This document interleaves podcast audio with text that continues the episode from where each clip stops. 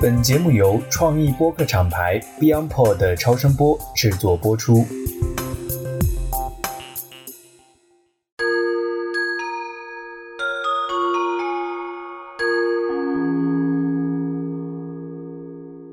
大家好，我是直立行走的锤总。我们的周易讲到了第十一期，这一卦呢跟今天这个日期啊也是息息相关。今天啊是农历六月的第一天。我们今天讲的这个卦呀，其实就是代表着农历六月的一个消息卦，也就是遁卦。其实说这个消息卦呢，很多人会觉得说它可能代表了一个大自然的信息。消息二字啊，首先它的含义啊是逆转，是趋势的转变。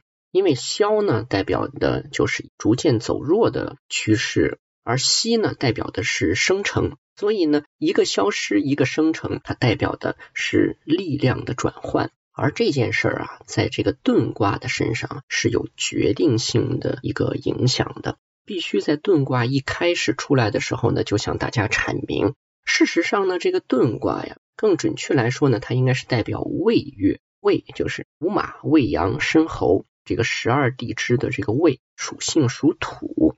事实上呢，这个土在五行中呢非常的特别，每一个季节的转换啊，中间经历的都是一个以土为属性的地支，比如说丑，比如说辰、未，还有就是戌，这是这四个以土为属性的地支。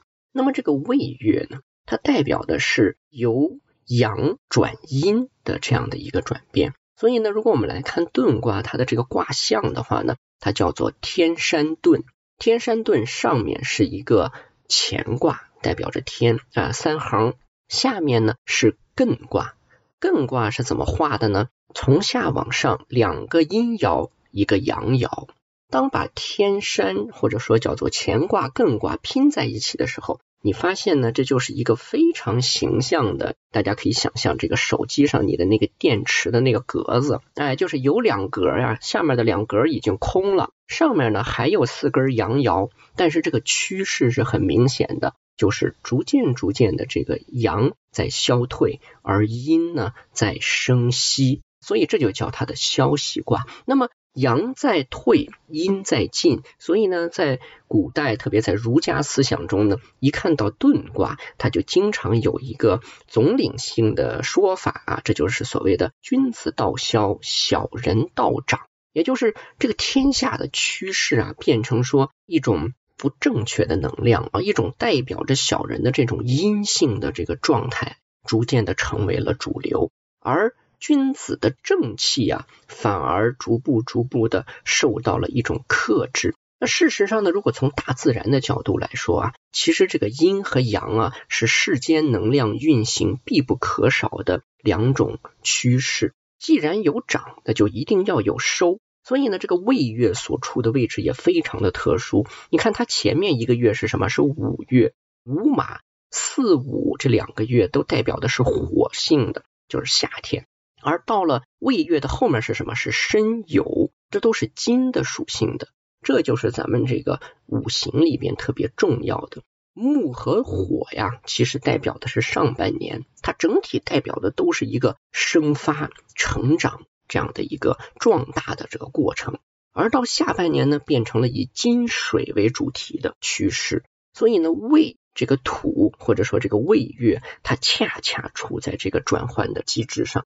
大家可以再往前想一步啊，如果这个阴爻再往上长一根儿，对吧？哎，变成了上面三个阳爻，下面三个阴爻，这是什么卦呢？这就是咱讲过的，这就叫做天地痞。咱们讲过这个否极泰来的泰和痞这两个卦，所以这个阴爻再往上长一根儿啊，从纸面上来看，阴和阳的力量就已经完全对等了，而且趋势还是有利于阴的。所以呢，到那个时候就彻底了，变成两派势不两立，各玩各的啊！这是咱们在这个否卦的时候讲解过的。所以呢，回到这个遁卦，首先啊，大家就能感受到整个的趋势产生了转变。因此呢，这也就来到了遁卦的第二个很重要的信息，就是它的文字上所反映出来的信息。很多的时候呢，大家一看到遁卦呀，很多常规的解释呢，就直接把它解释为因为小人道长，所以呢，君子在这个时候啊，应该赶快逃离、隐藏起来。这是一个大致的对于遁卦直观的一个理解。而如果你去深入的了解“遁”这个字的含义呀，你就会知道，其实这一卦重点讲的是你怎么处理你自己和这个所谓逆风期人生之间的一个关系。人生为什么会有逆风期呢？人的命运啊，它的大致轨迹当然是随着自己出生的这个生命密码，它有一个大致的倾向，同时呢，又受到了时空的影响。人受到时空影响的时候做出的判断、选择和行为，其实是驱动了命运发展的这个关键所在。同样的条件或者状况之下，不同性格的人，他的选择就截然不同，所以带来的路也不一样。这个逆风期啊，它其实是在大的趋势发生了转变的时候，人在面对这种情况的时候，特别是被动的群体。你怎么做选择的问题？你想逃吗？想跑吗？想躲起来吗？哎，这个时候就有讲究了。因为怎么逃，怎么跑，以什么心态和方式、时机去逃或者跑，这都取决于你的条件和你自己所处的一个位置。所以这也是一会儿我们讲到这个遁卦的六根爻的时候啊，你就会发现他谈的其实本质是这个问题。那么，既然刚才提到了这个文字啊，咱们就来说说这个“盾”字。这个字呢，我做了一些有点复杂的考证啊。这个过程呢，其实我也翻阅了大量的一些文献啊，包括一些在考古啊等等这些类型的杂志上面专业的一些学术的文章。其中也不乏有像清华大学、复旦大学一些考古专家们对于文字、对于这些内容的一些解释。那么时间所限呢，我就不去讲它的细节了。遁卦这个卦呀，它应该跟马王堆出土的这个帛书的《周易》去做一个对比性的一个理解。为什么要这样呢？因为在这个帛书《周易》里啊，它这个卦写作不是遁。他写的这个字儿呢，是一个提手旁，右边一个彖，彖是哪个字啊？就是咱们说有缘千里来相会，缘分的缘的右半边提手旁一个彖，这字念什么？念愿。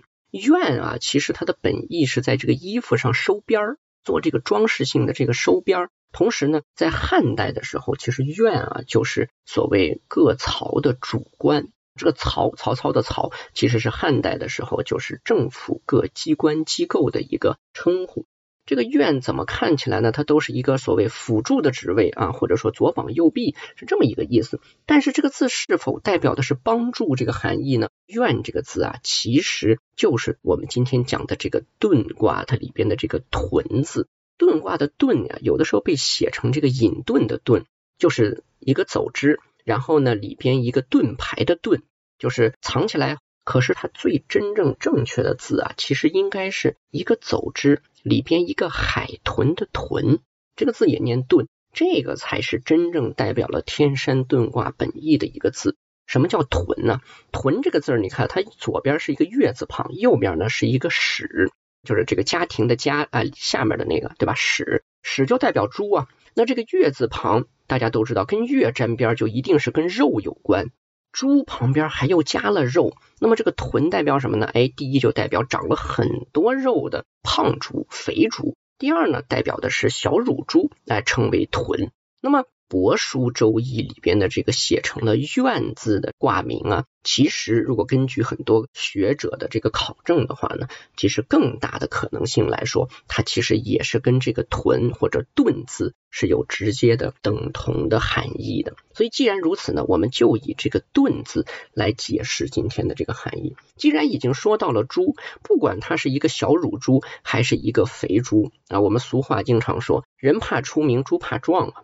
猪肥了要干嘛？猪肥了就该宰了。所以呢，猪不管是大猪还是小猪，在走之，就是在走在路上，所以说明什么？说猪在逃跑。哎，猪为什么要逃跑？哎，因为不管是肥猪还是小乳猪，都有一个很重要的作用，就是它是祭品啊，它是拿来摆在那个案子上的。所以呢，这么一分析这个字儿，你就知道了。这个字儿讲的意思其实是，当我们要成为时代的祭品的时候，哎，我们这些猪该怎么办？任何的生命体、生物、世间的一切，你是没有机会跟势去做对抗的。哎，大势所趋，所以在这种情况下，你只能顺着这个势，顺势而为。但是这个时候呢，每个人的选择就会不一样。但总之，目前的这种状态，遁卦所反映的状态，其实啊，你是没有太多的主动权的。这个大的趋势要你怎么样就得怎么样。所以在这种情况下呢，我就把这个遁卦最简单的解释为六个字，叫做“奔跑吧，小乳猪”。哎，就就是赶快跑吧。但是怎么跑是有讲究的。所以啊，这个遁卦大家就可以直观的理解为啊，就是在抓一只小乳猪，抓这个猪呢要来祭祀啊，但是呢这个猪也不好抓呀，因为从古人的记载来说，这个豕啊，也就是猪这个动物啊，是古人所驯化的这些野生动物里最难搞定的。其实驯化猪的过程啊，对于远古人类来说是颇费了一些努力和周折的。那么猪啊是很善于逃跑的一种动物，哎，所以你真的想抓住它，即便大势所趋，但是啊也未必抓得住，哎，所以这个时候其实是智慧和能力的一场博弈。而且呢，在这里也顺便说一下，天山遁卦下边的这个艮卦，咱们前面讲了过很多，它是这个代表山，这是最直观的含义。在人的这些四肢五官来说，艮代表什么呢？对应在人体部位上，艮代表的就是手，哎，所以呢，这个天山遁卦呀，明显就是一只手在抓，但是呢，猎物啊，这个目标呢，又在想办法逃，啊所以这个含义就非常明确了。那在这刚才我们就提到过这个逃跑这件事儿，或者应该把它叫做退啊，这个退这件事儿啊。是遁卦所主张的一个核心含义，因为在它的这个象辞里边啊，就有这么一个解释。他说：“遁，君子以远小人，不恶而言。君子以远小人，就是我离你远一点，敬而远之，不要跟小人，不要跟大的这个势力啊去做直接的对抗，因为势就是势，你没有对抗的机会。而且呢，他提了四个字，叫不恶。”而言不是以一种恶语相向、对抗性的方式来解决问题，而言言是什么？言就是威严，所以不恶而言啊，有点像不怒自威。象辞啊，其实已经说明了一个很重要的前提性的观念或者态度，就是在这种时候要不恶而言，保持距离就好了，不要去对抗。这让我想到历史上特别典型的一个人是谁呢？就是这个印度的圣雄甘地。大家如果对甘地的一些生平有一些了解的话，那最起码啊，大家只要上过这个初中的历史课的话，应该都记得甘地最有名的是什么呢？就叫做非暴力不合作运动。不合作表明了我的态度，而非暴力是我表达或者说执行我的这个态度的一种合理的方式。所以我觉得甘地所做的这个事儿啊，就跟这个遁卦的象辞里所说的“远小人，不恶而言”有着非常直观生动的一种表现。那么，既然要远小人，要不恶而言，怎么才能做得到呢？咱们既然谈了这个君子要退，然后要顺着这个势去退，甚至说要隐遁自己，那怎么做才能达成呢？哎，这个时候啊，就值得讲一讲，我觉得遁卦里特别重要的一个思想了啊，甚至我觉得它是一个非常好的人生哲学。这个人生哲学只有一个字，就是小，大小的小。在这个遁卦它的这个卦辞里边啊，一上来就只有四个字儿：遁，亨，小利，贞。所以呢，他说遁这件事儿呢是亨，亨就代表亨通嘛。总体来说，其实是一个可以顺势而为，是一个通畅的过程，但是是有前提的。前提是什么呢？就是小这件事儿。那么真呢，就是要保持自己的一个正这样的一种状态，对吧？不要在这个趋势之下摇摆了自我。君子到什么时候都要保持自己的这个正气。那如果你的根基动了，那就没有再说下去的必要了。所以呢，即便大势所趋，但是呢，还是要保持自己的一个正念。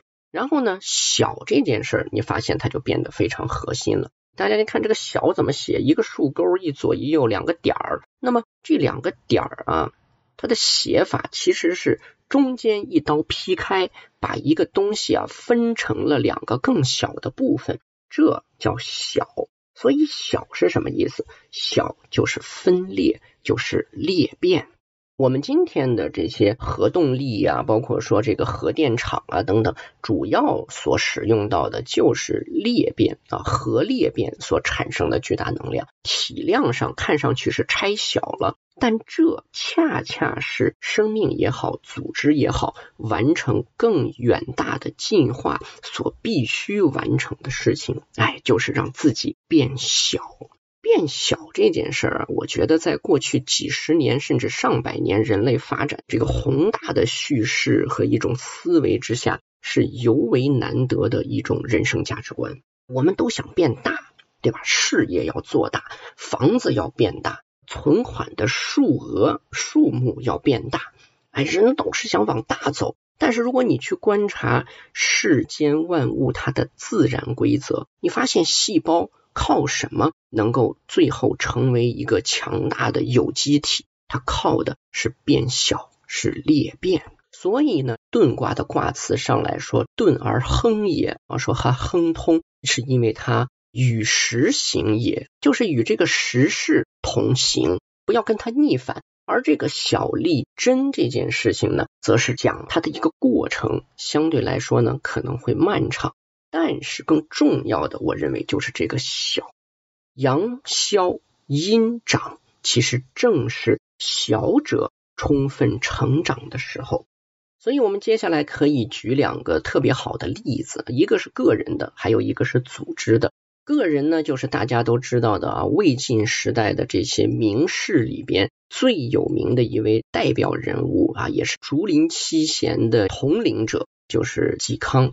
那么组织呢？我找到了一个非常好的例子跟大家分享，就是我们共产党在发展历程中的一个关键时刻所选择的小战术，大家就可以看出这个小是多么的可贵。首先说说这个嵇康吧，顺便呢也跟大家推荐一本书，叫《嵇康传》。在这本书里呢，其实有几件事啊，对我带来的感触是比较深的。第一个呢，就是在这样的一个。时代的浪潮之下，嵇康啊、阮籍啊等等这些大名士为代表的这些隐士们，其实呢，长时间的处于一种自我的矛盾状态。那么这种矛盾呢，其实就是我们经常说的隐士的典型心理。因为在中国古代啊，这么多年从来不缺少隐士，有很多的隐士啊是在等待机会，并不是真的要直接的去隐退。少量的呢，可能就隐退了，其中还有相当一部分是想要去成仙的。所以呢，在这本《嵇康传》里啊，首先反映了这样的一些矛盾。当然，在矛盾之中啊，也显现了一个人所坚持的东西。所以呢，这本书里也讲到了很多当时的这种，大家知道，在魏晋的时候，好清谈嘛，清谈呢，其实是一种辩论。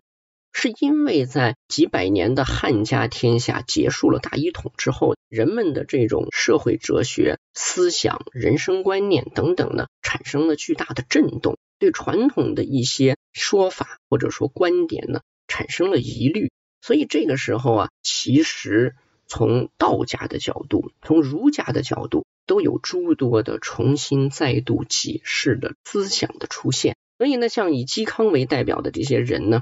在辩论过程中，这就跟这个奇葩说一样，确实是能言善辩，而且呢，他自己的这个思维是非常清晰的，这是给我很深的印象。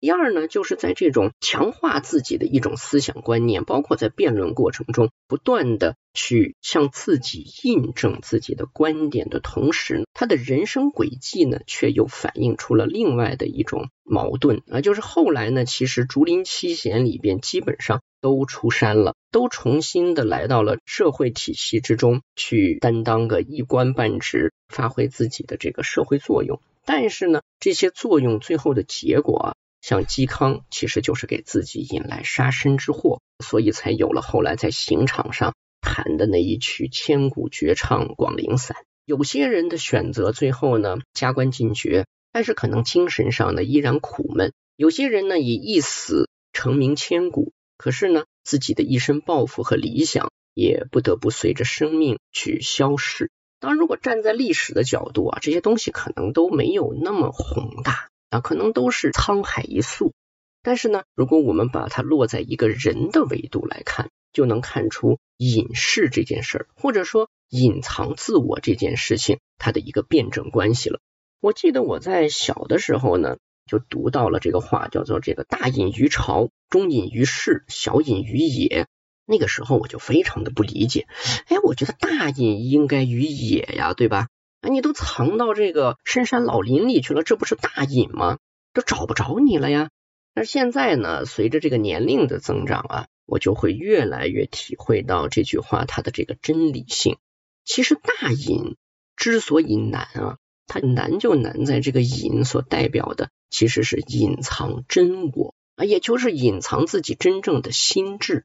身居庙堂之高，朝廷之上，很多的时候啊，你显露出来的只是自己扮演的一个角色，真正自己内心的这个真我是需要被千万小心的隐藏起来的啊，所以这才叫大隐，这对于一个人的挑战才是非常可怕的。而小隐为什么于野呢？小隐呢，他选择的是显露真我。在精神上，在我的追求上，我尽可以把它展现出来。比如说，这个嵇康的好朋友阮籍，当时的司马炎，他也已经是贵为天子了，跟这个阮籍啊来结为亲家。按道理来说，这皇族来找你结婚，这算是下嫁。哎，阮籍不干。但是他拒绝方式很有意思，就是一连喝醉六十天，对吧？这个故事可能很多人都知道。所以呢，在这种情况下，这些人啊，他更愿意充分的显露自己的个性，自己对于时事的态度，包括对于政府、对于统治者啊自己的一种观念或者看法啊。所以呢，真我得以显现，而隐藏的呢，只是自己的身体。所以在这种情况下，大隐者显得尤为的艰难，那小隐于野呢，反而呢相对的容易了一点。像嵇康他们这样的有才有识之士呢，如果你要小隐，你也要选择一个割舍，割舍的是什么呢？就是割舍自己的一些宏图大志，然后呢，你只能把自己做小。什么叫做小？就你整天干的事儿比较小。你比如说嵇康，对吧？在那儿自己喝喝酒，然后打打铁，是吧？干点这种事儿，然后再一个就是什么？就是研究自己的音乐。所以呢，我说这个做小啊，对于隐士们来说，或者作为个人来说，我们能够学到的是什么？就是在隐的状态下，你需要专注。什么叫小？就是把你自己的这种专业的价值啊去做聚焦，把自己的这个心智啊聚集在你最有意愿去做的一些小事情上。而既然时代洪流之下很难说谁是祭品谁不是祭品，那么你既然选择了小隐，那就让自己变得更小一点吧。这是一个隐士的选择。那接下来呢，我们说说这个组织的选择，就是我党曾经在历史上做出的一个重要的选择。我觉得这件事是对大家非常有启发作用的，特别是一些公司的经营者和管理者。事实上呢，我们习惯了这个，刚才我提到啊，这个大叙事之后啊，我觉得真的今天很多的品牌啊，营销工作都需要回归到小战术。小的战术其实就是以退为进的战术，甚至是以退为进的艺术。大家要知道，这个在战场上选择一种撤退啊，或者保留自己的实力，这是需要精心的布置的。很多的时候啊。历史上无数次证明，这种盲目撤退其实带来的对自身的一种伤害是极为可怕的。今天我们说这个退，说遁，它绝对不是逃跑主义啊，这跟逃跑主义是两码事儿。它其实是一种有策略的选择新的迂回路线的问题。那我今天要举的这个党的发展史上的这个例子是什么呢？就是一九四五年的时候，中共七大的这个例子。一九四五年的中共七大呀，其实非常值得大家去做一些研究，因为在这个时间点上呢，它的特殊性是在于，第一，日本投降了，这个二战马上要结束了。那么在这种情况下呢，经过了抗日战争的这个洗礼之后，其实呢。共产党本身的实力的发展啊，已经得到了很大的一种进步和提升，而且呢，因为一直都是以人民作为自己立党的核心基础，其实是获得了很多民众的支持和信赖的。那在这种情况下，其实，在四五年的这个中共七大开会之前，在党内是充满着一种。乐观的情绪和态度的。那在这种情况下呢，很多人都觉得接下来应当是就是有一种以大党自居这样的一种心态出现了。我特别要强调的就是毛泽东呢，在中共七大的时候，他就提出了完全不一样的党的发展方针和他的思路，而且呢，在党的核心领导人的这个组织的一个补充上面也是非常有针对性的。而最后的事实证明啊，其实这些选择都是非常正确的。当时的这个毛主席呢，提出了有十七项，他对于接下来共产党将会面对的巨大的挑战和危机的一个判断。当时的情况下呢，共产党员啊，在全国其实已经超过了一百二十万，军队的人数呢，也已经近百万了，民兵是达到了两百多万。解放区所覆盖的人口将近一个亿了，而且呢，背后可能还有这个苏联的一个援助，各个方面来看呢都很好。但是呢，这个毛主席提出了十七条，这十七条里面包括了，比如说大家要做好准备啊，外国人会骂我们，国内的这些舆论会骂我们，呃，要准备好被国民党、被我们的对手占去几大块根据地啊，被他们消灭若干万的军队。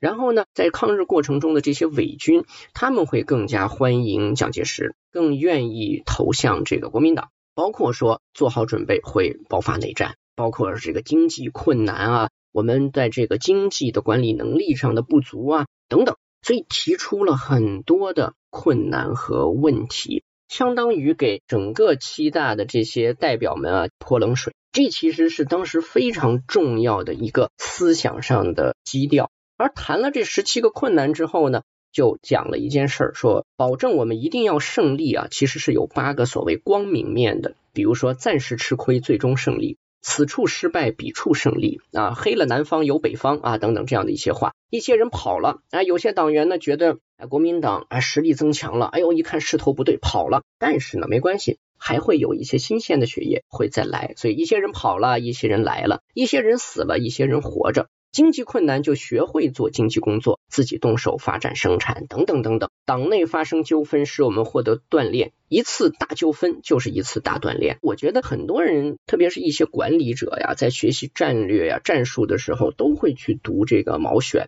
我觉得关键是要能够读得懂。首先，在语言的行文方式上，你就会发现。他从来不会说一些让你很费解的话，那他经常就是用直白的语言、利益相关的语言、一听就懂的东西来向你去进行一个信息的一个输出。咱们刚才提到，后来果然很多方面呢都印证了这个十七条所讲的这些巨大的挑战的一个预判。因为在这个抗战胜利之后啊，国民党军啊是作为中国的政府军的一个代表去接收。日军投降之后的这些武器装备的啊，所以光这些武器装备就获得了很多。这个呢，大家其实在看很有名的像《亮剑》啊这样的这个电视剧的时候，都是可以看到啊这样的一些像是这个对这个部分的一个演绎的。另外呢，就是获得了美军的机械装备的一个补充。所以呢，在这个时候呢，你想四五年开了咱们说的中共七大，然后四六年的时候呢。蒋介石就是当时撕毁了国共双方的停战协定嘛，做了一件事儿，就是围歼中原解放区，准备像包饺子一样把这个主力的中原的共产党的军事力量啊能够消灭掉。当时呢，总体的这个发起的兵力啊是三十多万这个国民党军队，而且呢，当时都有一些造势的说法，比如说四十八小时之内会震惊世界等等。所以呢，这与之前的预判啊完全一致。但是后来呢？后来的故事是什么呢？对这个整个中原解放区的围剿其实是完全失败的。为什么会失败？后来啊，国民党是做过几条关键性的经验教训总结的。这就跟现在你团队丢了个项目，大家总得总结一下吧。而在总结的时候啊，出现最多的一个词是什么？就是敌人啊，也就指的是共产党的军队啊。他们经常能够叫做化整为零，集零为整。化整为零，哎，就是小战术，就是把自己变小。在幅员广阔的战场上面，只要把自己拆分到一个小的单位，那么你的整个的灵活性，或者说它的一个安全性，都大大的增强了。所以这就跟我们刚才提到的这个小立真就有直接的关系了。刚才咱们说，在之前一年四五年的这个中共七大的时候，当毛泽东说出了这样的一些。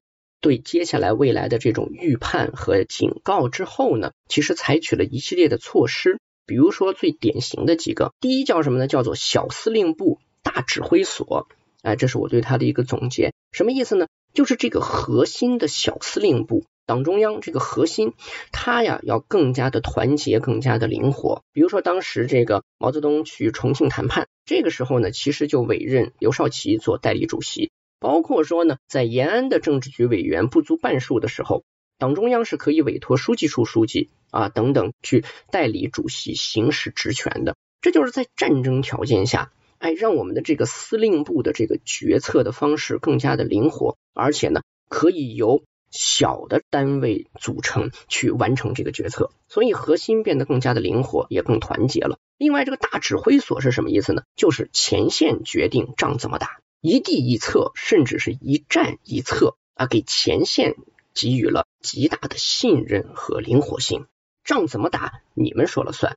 所以呢，这其实首先第一就跟我们今天的公司管理一样。当今天很多的情况变得非常复杂的时候，其实分支机构各地方自己本身的打仗能力，决定了整个品牌或者说生意的一个竞争力所在啊。所以小司令部大指挥所，这是一个很关键的。第二件事情是什么呢？我刚才说它不是逃跑主义啊，它其实是一种战略，就是因为啊，在这个七大的这个时候，四五年、四六年的时候，你会发现在组织结构上的一些变化，体现了共产党对下一阶段能力的一个重视。就是今天我们面对的很多的危机，但是我们一定得着眼于下一个阶段，在那个预判之下去完成能力上的补充或者养成。当时呢，有这么一个举措啊，就是。大家同意由陈云、彭真啊这两位我们大家都熟知的革命家，以他们呢作为书记处的候补书记啊，来进入到这个核心决策的团体中来。那么这两个人是非常有代表性的。陈云呢，如果了解一些党史和新中国建国史的话，是非常明白的。陈云是主抓经济的好手啊，他在这个经济管理上面是有自己很强的这个知识和经验的积累的，而。彭真呢？你会发现，彭真呢，在这个四几年的这几年时间里，包括从抗日战争末期一直到解放战争过程中，他主要做的工作是什么呢？他做过这个中共中央东北局的书记，做过党校的校长啊，组织部的这个领导，政策研究室的领导。哎，大家有没有发现他主要的工作是什么呢？总结一下，就是组织与思想体系的强化。彭真呢，最大的特点，第一呢，就是他的城市管理经验。因为当时咱们刚才提到过呀，说这个南方不亮北方亮嘛，所以向南我们保持防御的姿态，而重点向北发展。东北是一个重要的一个根据地，所以东北的大城市的管理方针，包括土地改革的这些方式方法，不能用农村的方式去照搬。因此，有城市经验的人一定要进入到核心决策层中来。你看，这就是下一阶段的能力。抗日战争的时候，大家都知道农村包围城市，对吧？游击队战略。而在中共七大的时候，尽管毛泽东在向全党的这些党代表们去发出警告，但是他的战略上已经在为下一阶段做准备了。就是下一阶段，共产党一定会逐步逐步的去占据更多的城市，而且是大城市。这个时候，农村包围城市的战略已经完成了他的使命。接下来是怎么样？用城市的管理能力，让自己的实力真正得以强化。所以呢，在这种情况下，彭真曾经去东北局啊做这个书记，同时也会在比如说党校组织部政策研究室工作。就是因为思想体系、组织体系、组织的渗透效率这些东西，其实是接下来党去发展的关键所在。尽管已经是百万党员了，但比起国民党来说，其实还是有差距的。所以在这种情况下，我觉得最伟大的一点就是咱们说的这个小。毛泽东的战术中，在这个时候不会以大党自居，没有觉得说共产党已经是一个大党了。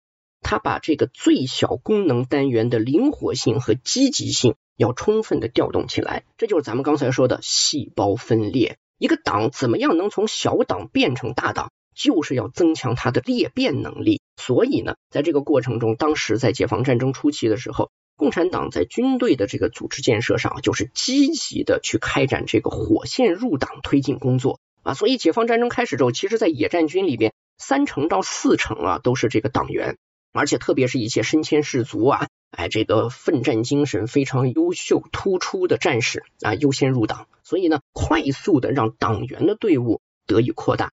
然后两年之后，到了四七年的九月、十月的时候，哎，这个时候整个的。解放战争的形势啊，已经完全不同了。这个共产党中央做出了一个决定，叫什么？叫在土改中普遍整顿党的队伍的决定，简称叫整党。这个整党历时一年半，这是已经快要解放了。这个工作主要做的是什么？就是清除混进党内的这些异己分子，纯洁并巩固了党的组织。所以大家看历史啊，一定要连接在它的这个节奏中来看啊，什么样的形势之下。什么样的状况之下，我选择什么样的对自己有利的战略？四七年的时候，我就是要清除这些不符合党的规章标准的异己分子。但是倒退两年，在四五年的时候，我要做的就是壮大党的队伍。既然是小，小是什么？小就要放低姿态，小就要放低门槛。只有这样，细胞才能裂变，它才能。茁壮的成长和快速发展。讲完了这个小的这个小战术啊，四五年的故事之后呢，其实我就想，今天我们的这个营销啊，我看很多的品牌，特别是一些大品牌啊，今天所采取的战术还是几年前的战术，没有本质的变化，就大家还是在，比如说靠直播冲量，对吧？然后还想办法就是要玩命的卖。但是趋势已经不允许你这样了。说的直接一点，有的时候卖的越多，亏的越多。所以在这种情况下，我觉得营销真正是走到了一个改革和细分的阶段了。有意识的企业，一方面是对自己组织功能单元，特别是最小战斗功能单元的一个设计，在这件事情上应该去大大的优化。而不是像以前的这样的一种管控方式啊，就是时时要汇报，任何的事情都需要核心的那几个人去做一个拍板和决策。这种方式啊，已经不能满足接下来灵活应变的这样的一个要求了。所以你的最小战斗功能单元有没有被设计的好？它是靠哪几个功能的人或者个体去组成构成的？完成什么样的任务？这件事呢是很考验管理和营销设计，或者说组织设计能力的。另外一个呢，我觉得还一个很重要的就是营销的细分，接下来很重要的一个遵循的标准啊，前提是关系的细分。今天有大量的品牌啊，手中其实是握着很多很多用户的资料的，但是啊，这些用户的资料啊，大多数变成了无用的资料，因为他不知道该怎么用。不知道这些关系应该怎么样被激发和激活，所以呢，就以我今天自己服务的很多品牌，包括了解的信息来说，都有很多的品牌今天最渴望的是什么？就是在线下去做更多的体验，因为电商固然丰富，我们说年轻人今天都习惯了在线上购买，那只是最后一公里啊。大家真正应该争夺的是，他在走向最后一公里的时候，他想到的是谁？因为线上的广告的争夺、露出的争夺、流量的争夺已经见顶了，你的投入产出比啊，肯定是这个消耗越来越大的。所以，在我看来，更重要的其实是关系的细分，你跟什么样的核心用户结成更强的关系？你用什么样更多的体验和与他建立联系的方式方法，来让这个关系被活化？所以呢，关系的细分所带来的最直接的两个细分，一个就是关系渠道的细分，一个就是关系体验的细分。不一样的关系接触它的地方，这个 place 应该是不一样的。不同的关系要给它带来的体验方式、体验的这样的一种特点。是不一样的。所以啊，我说关系的细分，或者再往上说它的这个营销的细分啊，重要的就是做小，做低自己的身段，然后呢，让自己产生组织上的裂变效应，同时呢，把关系做细。那接下来呢，其实我们就可以来讲讲这个爻辞了。像我刚才所说的呢，这六根爻啊，代表的是处于不同的位置，你怎么撤退的问题。你比如说这个初六爻啊，初六爻就一句话啊，这就是一个没想好到底跑不跑的人啊，就是他纠结想跑，哎，但是呢又觉得要不要跑，哎，要不要撤，要不要做小自己，他有点这个得失心过重。初六的这个爻辞呢，它叫做遁尾，利勿用有攸往。遁尾嘛，逃跑跑到最后面了啊！大家想想，在战场上打仗打着打着啊，开始撤军了，然后呢，你跑得慢，跑到最队尾了，呃，敌人都已经追上来了，对吧？阴爻这都已经覆盖过来了，这个时候你还跑，往哪跑？而且呢，这个初六啊，它是阴爻居阳位，居在第一位嘛，对吧？所以呢，它就是这个阴阳不定。所以就是想跑又不想跑，能跑又觉得跑了好不好？纠结之中失去了撤退的这个最佳时机。那这种情况怎么办呢？爻辞说勿用有攸往，哎，就是哪儿都别去了。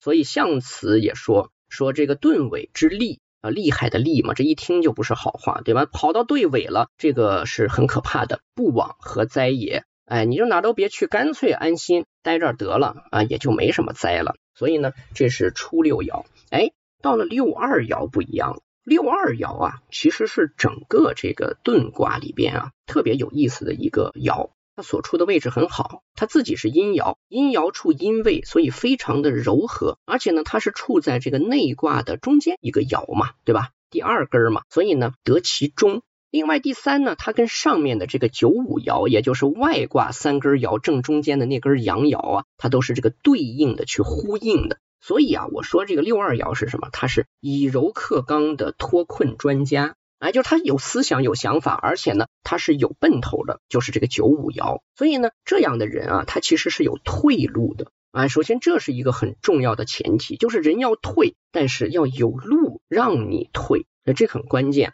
第二呢，才是刚才咱们说的，你变小啊，拆小了之后退。那么这个六二爻的这个爻辞怎么说呢？哎，这个挺有意思啊。通行本的周易啊，和咱们说这个马王堆出土的帛书周易呢，在这个爻辞上呢，用的字儿不一样。通行本呢说，执之用黄牛之革，莫之胜托。执就是抓住了，执行的执啊，执之用黄牛之革，用黄牛的皮革。然后呢，莫之胜，胜利的胜。然后脱脱呢是写作这个说话的说呀，这个字呢在古文中经常代表的就是脱离的脱，而在帛书周易中啊，他写的叫共之用黄牛之乐，莫之胜夺共呢就是共同的共，黄牛之乐乐呢就是这个勒令的勒，也就是勒住的勒啊，莫之胜是一样的，最后用了夺繁体字的这个夺。那么象辞啊说，直用黄牛固志也，啊，就是你的志向啊被更坚固的固定下来了。那么这个直啊，我也在介绍中附了一个链接啊，是一个专业的历史研究者呢，他写的一篇论文。复杂的东西呢，咱就不说了。他主要讲的最后的一个结论是什么呢？就是如果以通行本来说的话呢，这个直啊，执行的直下面还需要加一个。关系的系没有上面那一撇啊，就像一个这个绞丝繁体的绞丝一样的这样的底，这个字也念直啊，它代表的是捆起来、绑起来，用黄牛的皮做的这样的一个绳索呀，这个猪啊是吧，把它捆起来了。莫之胜，莫之胜就是受不了，没有人能受得了。但是没有人能受得了的结果不是给绑住了，而是脱跑了、逃掉了。如果你说帛书的周易啊，其实想的意思也差不多，因为这个共啊。共同的共，其实在甲骨文里非常形象，就两只手把这样的一个嚼头啊，就是这个固定这个牲畜牛啊马呀它嘴的这个东西啊龙头给它套上去啊，所以这叫共。共之用黄牛之乐，莫之胜夺。夺的繁体字啊，代表的其实是鸟要挣脱手飞走了这样的一个形象的状态。所以夺取的夺呀，今天咱们说争夺要把它拿过来，其实夺在汉字中的本意是失去。丢掉了，哎鸟要飞了。总之来说呢，六二爻讲了一件事儿，我刚才说他叫以柔克刚的脱困专家，把你都绑死了，你还能跑得了吗？没人受得了，对吧？那样被绑起来，那是谁都受不了的。一个就是瞅准时机，第二呢，则是要以柔克刚。哎，你越是反抗，越绑得紧。哎，你反而把自己做小做柔，他反而能够从间隙之中啊，在这个机会转瞬即逝的时候脱离而去。这个时候就让我想起我的一个朋友的故事啊，就十几年前我帮他们公司做这个品牌咨询。然后呢，后来这个公司呢，其实当时已经跟支付宝差不多达到了同样的一个水平和级别了啊。当然后来选择了不同的这个竞争路线，属于第三方支付的一个不错的品牌。然后呢，这品牌后来呢，就是被收购了。那收购的这个过程中呢，其实几位创始人呢就功成身退了啊，包括这个朋友的老大啊，他是负责人事方面的。但大家知道，其实这个人事啊，在这个兼并收购的过程中，一个人事、一个财务、一个法务。其实啊是任重而道远的，特别是人事，人事人事嘛，就是关于人的事儿嘛。那么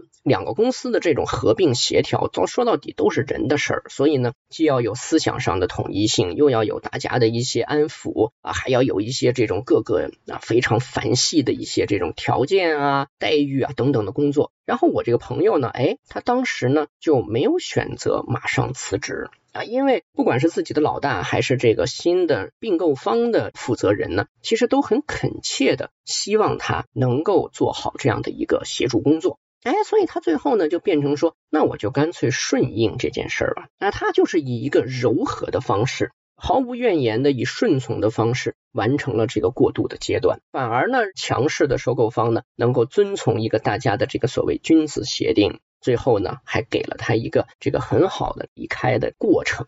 我觉得他就很像这个六二爻，哎，就是我不跟你去硬去拼啊，因为呢，这个黄牛之隔，哎，其实从组织体系规则上来说，已经把你都绑定了。在这种情况下，人是受不了的。那受不了呢，就要逃，就要脱。可是这个脱呢，是很讲究的，就是以柔和的方式。所以这是这个阴爻居阴位很重要的一点。那到九三爻呢，形势大变啊，因为九三爻叫做细钝，有疾啊，疾病的疾，然后呢利啊，利又出来了，然后续臣妾，吉吉祥的吉。九三爻很有意思，九三爻啊是这个阴和阳碰撞的临界点啊，这个界面下面两根阴爻马上就要又往上涨上来了，它呢是直面这个挑战的这根阳爻。啊，所以这个阳爻啊，其实啊，他的一种对抗性的意识是很强的。阳爻居阳位啊，所以我说这个人是什么？这个人就是习惯了去强势的达成目的啊，强势获取的这种人。所以呢，在这个帛书的周易里啊，它有一些不一样，它叫为盾有吉利啊，续仆妾吉，后面都差不多，但是前面不是系，不是关系的系，不是系盾，它是为盾，为就是呃年轻有为的为。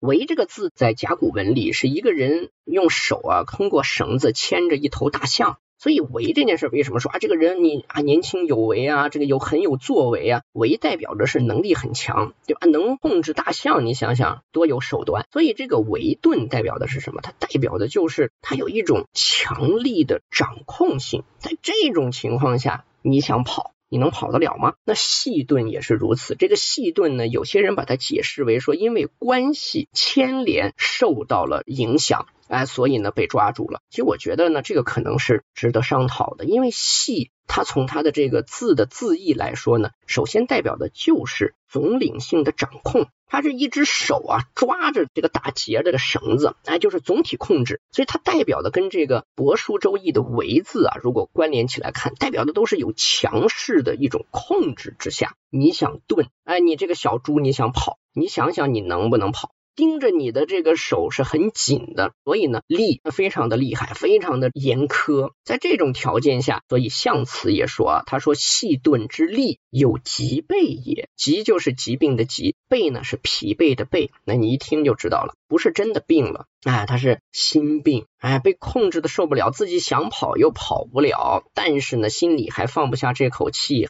还非跑不可。所以我刚刚说他是习惯了强势获取的人。在这种情况下呢，往往容易还是选择对抗性的处理问题。已经被绑定了，但就是想挣脱。这个时候，你跟刚才咱们说的哎六二爻一对比啊，就很有意思了。所以呢，九三爻代表的是什么？就是痛苦、疲惫啊。在这种情况下呢，爻辞也说：“续臣妾，吉。续咱们上次说过啊，这个大畜对吧？来蓄养臣妾，把你自己的这个知心人，把你自己的这个家庭弄好啊。因为臣妾包括仆妾，代表的都是家庭的寓意啊，就是过好自己的小日子，居家放手，别干大事儿，哎，别想这个耀武扬威啊，张牙舞爪啊，不是你的机会，你就消停点儿。所以呢，象辞说续臣妾疾，不可大事也。大事还是别想了，居家过好小日子，蓄养精力，蓄养实力，等待这个势头扭转了，你自然有机会。所以这是九三爻，那九四九五爻都是比较开心了，因为已经到了这个上卦了啊，它离这个阴爻的进阶的趋势啊开始产生距离了。那这叫什么呀？这就是急流勇退。就是寒意还没有真正袭来的时候，还没有贴到自己的脸上的时候，已经提前预知，并且准备了自己的这个离开了啊。所以呢，九四爻叫做好遁，啊，很好，美好的事情啊。这个遁是个美好的事情。君子急，小人痞，小人啊，这个很难做到急流勇退啊。君子呢，选择好遁，一定是很吉祥的。九五爻更厉害了，叫嘉遁，嘉呢就是嘉奖的嘉。象辞说：“加顿贞吉，以正志也，就是你自己的志向是很正的啊。因为呢，这个寒气离你还挺远的，但是呢，你已经做出了自己的选择。所以，我咱们经常说嘛，急流勇退是需要大智慧的。刚才所说的这个《嵇康传》里还有一段争论，非常的精彩，讲的就是人生做选择到底靠的是勇气还是智慧。大家如果有兴趣，可以去看看，很有意思。所以呢。”嘉顿，嘉和好的差别是什么呀？嘉奖的嘉，它也是美好，但更重要的呢，它代表了一种庆祝，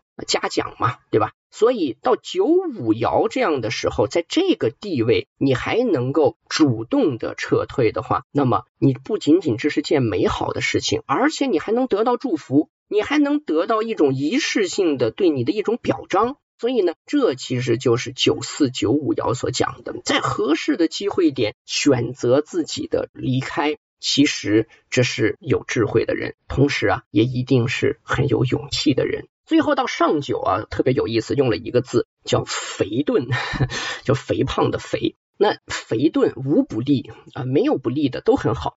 那有些人说肥顿顿不是那个猪在跑吗？那肥顿，我天，肥猪跑能跑得了吗？怎么还无不利？所以这个肥啊，指的不是这个胖瘦的问题啊。第一呢，指的是宽裕，在条件上呢更为宽裕，已经达到了上九了。然后呢，另外一种解释啊，是把这个肥解释为通飞，飞翔的飞，它代表的是快速、尽快，哎，毫无疑虑的离开。所以象辞里边也解释了，他说肥顿无不利。无所疑也，没有什么可疑虑的，无所疑惑，所以呢，才能做到无牵挂的快速的离开撤离。所以呢，当然带来的都是好处了。那大家会发现啊，就是遁卦整体来说呀，下三卦里边除了六二爻之外，这个初六和九三第一、第三这两根爻啊，一阴一阳，但是啊，因为选择的不同、位置的不同、性格的不同。它带来都是有一些明显的问题的，而爻辞中呢也给了一些解决方案。那么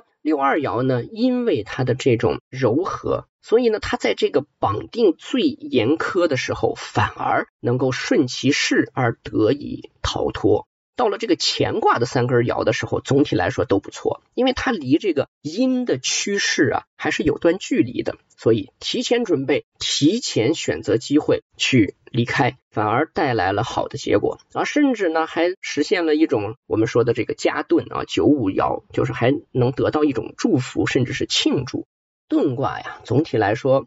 我觉得最重要的就是我在一开始说的，其实是人在面对一个所谓逆风期的时候，怎么选择时机和选择方向的问题。我今天所举的例子，不管是嵇康还是中共七大，其实呢，都体现了中国人在面对逆境的时候一种主动选择的思维或者哲学。我对小这件事儿啊，其实是有深刻的体会，并且呢，我觉得它是值得我们去充分学习的。特别像我刚才说的，营销的细分、最小战斗功能单元的设计，这可能是接下来将决定商业之成败以及它发展的长远与否的重要的因素之一。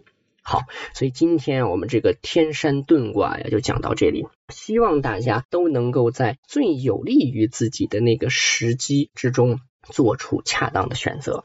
我是直立行走的锤总，咱们下次见。